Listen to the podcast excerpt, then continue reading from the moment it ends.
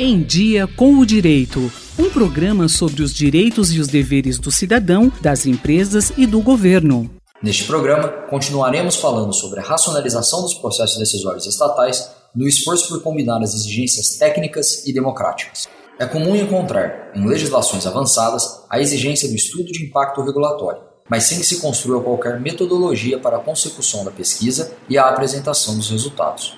Esta falha pretende ser corrigida pela Lei Federal nº 13.848 de 2019, que tem influência sobre o dever de fundamentação na construção de políticas públicas. No entanto, diante do fracasso histórico dos esforços de racionalização do Estado brasileiro, em que se observam tendências tecnocráticas incapazes de tornar efetivos os princípios e as promessas do constitucionalismo, faz-se urgente discutir formas de garantir que a análise de custo-benefício se adeque ao paradigma de Estado democrático de direito afirmado pela Constituição de 1988.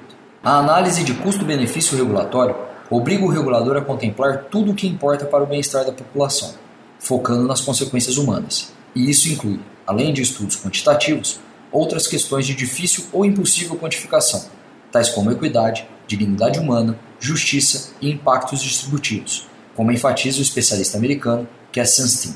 O que se pretende, portanto, pela adesão ao princípio da análise de custo-benefício regulatório é que a administração e o governo tomem decisões fundamentadas naquilo que seus atos regulatórios serão efetivamente capazes de produzir.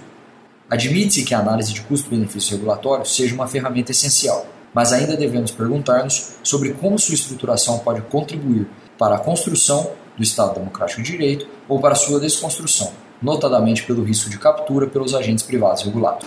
Meu nome é Thiago Gumiero, sou advogado e pesquisador no grupo de pesquisa sobre ética e eficiência na administração pública, da Faculdade de Direito de Ribeirão Preto, da USP.